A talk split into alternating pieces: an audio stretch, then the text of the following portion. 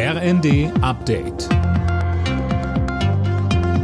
Stündlich neu. Auf den Punkt informiert. Ich bin Finn Riebesell. Guten Abend. Die drei deutschen Atomkraftwerke, die noch am Netz sind, laufen bis Mitte April weiter. Der Bundestag hat heute zugestimmt. Der Atomausstieg in Deutschland wird damit um dreieinhalb Monate verschoben, wegen der Energiekrise.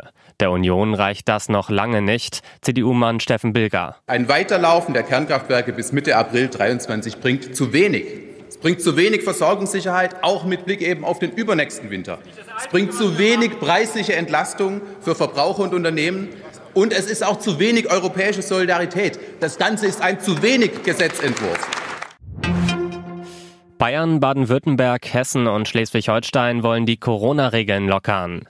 So soll zum Beispiel die Isolationspflicht für positiv Getestete aufgehoben werden. Es sei Zeit, den Menschen wieder mehr Eigenverantwortung zu übertragen, so Baden-Württembergs Gesundheitsminister Lucha. Mit 10,4 Prozent ist die Inflationsrate im Oktober auf einen weiteren Rekordstand geklettert. Anne Brauer, wenig überraschend liegt das vor allem an den Energiepreisen. Ja, die Energiepreise sind innerhalb eines Jahres um satte 43 Prozent gestiegen. Auch die Entlastungsmaßnahmen wie zum Beispiel die Steuersenkung für Gas und Fernwärme konnten den Anstieg nicht stoppen aber immerhin ein bisschen bremsen. Laut Statistischem Bundesamt kriegen die Privathaushalte aber auch die steigenden Preise für Nahrungsmittel immer mehr zu spüren.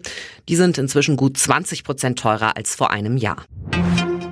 Mit markigen Worten hat US-Präsident Biden bei der Weltklimakonferenz gewarnt, durch die fortschreitende Klimakrise ist das Leben des Planeten in Gefahr. Die USA wollten ihren Teil tun, um die Klimahölle abzuwenden, versprach er. Alle Nachrichten auf rnd.de